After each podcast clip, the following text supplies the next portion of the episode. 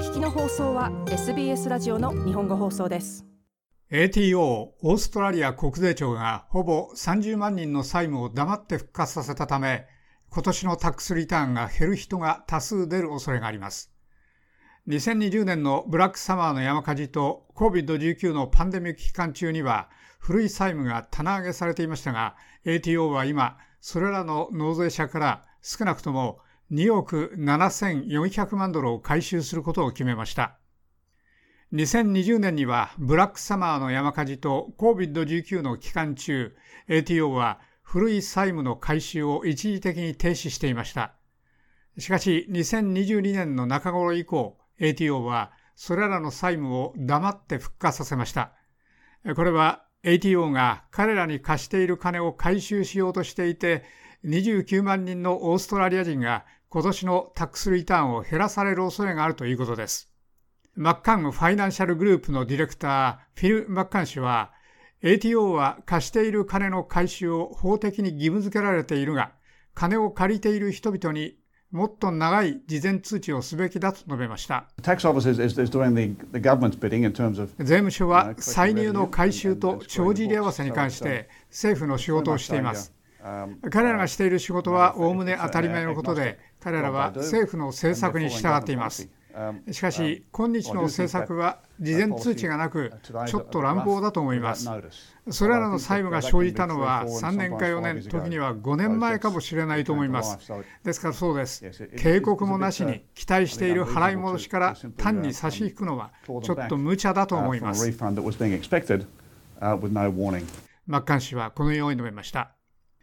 ATO では納税者の一部やその登録タックスエージェントに直接一時的に提出されている彼らの債務について知らせ、その棚上げされている債務に対して、あらゆるクレジットや払い戻しを相殺することを思い出させる手紙を書いたとしています。しかし、マッカン氏は、ATO のコミュニケーションはお粗末で、ずっと前から人々に通知すべきだと述べました。ここで必要なのはコミュニケーションと透明性の2つです。私は全部ではありませんが、一部の手紙を見ました。それは財布上、あるいは生き返ったタックス債務を持つ29万人ほどのオーストラリア人のそれぞれに対する不完全なコミュニケーションのプロセスでした。ある種の事前通知期間、そうなるという警告の期間は3ヶ月とかが妥当だと思います。マッカン氏でした。会計士団体 CPA オーストラリアの政策及び支援部門の責任者エレノア・カサピリス氏は人々に彼らの債務が何かを示すことに関して ATO はもっと透明であるべきだという意見に賛成です。ATO はそれが見えない理由を説明すべきです。何かを始めるときにそれを探さなければならないのはユーザーにとっては不愉快な経験です。再び言わせてもらうと我々はこれらのことがもっとずっと透明であるよう期待するでしょう。しかし、どんな IT プロジェクトでもきっと理由があります。ですから、もう一度言うと、それは重要ですけれども、それがすぐに見つけられないからというだけでは、それを無視する言い訳にはなりません。タックスの債務があると思う場合は、何かのアドバイスを得るか ATO と話してください。カサピル氏でした。彼女は ATO は一部の人のタックスリターンを取ったかもしれないけれども、古い債務に関しては必ずしも負債回収通知を出さないと述べました。多くのオーストラリア人が苦しんでいます。メンバーたちから払い戻しがなくなると多くのクライアントが本当に腹を立てると聞いています。しかし覚えておくのが重要なのは ATO は未債の債務については負債回収通知を出していないということです。彼らはただ払い戻しを取り上げ一般的な利子を取っています。ですから、納税者がいかなる負債の支払いにも納得がいかない場合は、ATO に目を向け支払い計画について話すべきです。カサピリス氏でした。ATO は自動的にその人のタックスの払い戻しを減らすことによって負債を回収する権限があり、それをしない自由裁量は大変限られていると言ってその行動を擁護しました。ATO のスポークスパーソンは声明の中で、6万9000人余りのクライアントがその棚上げされている債務、推計2億7400万ドルを返済するものと見ていると述べました。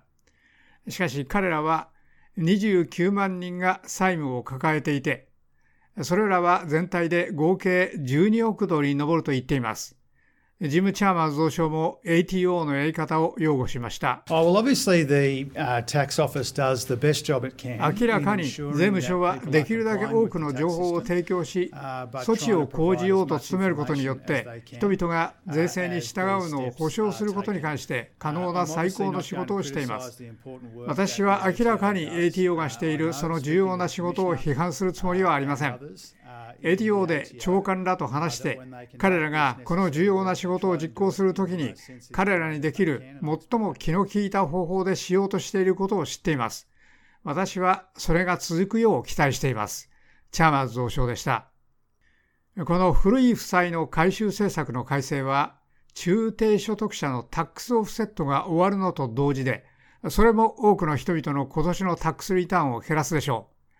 マッカン氏は多くの家庭とビジネスが生活コストの圧力を和らげるためにタックスリターンに頼ってきただろうと述べました。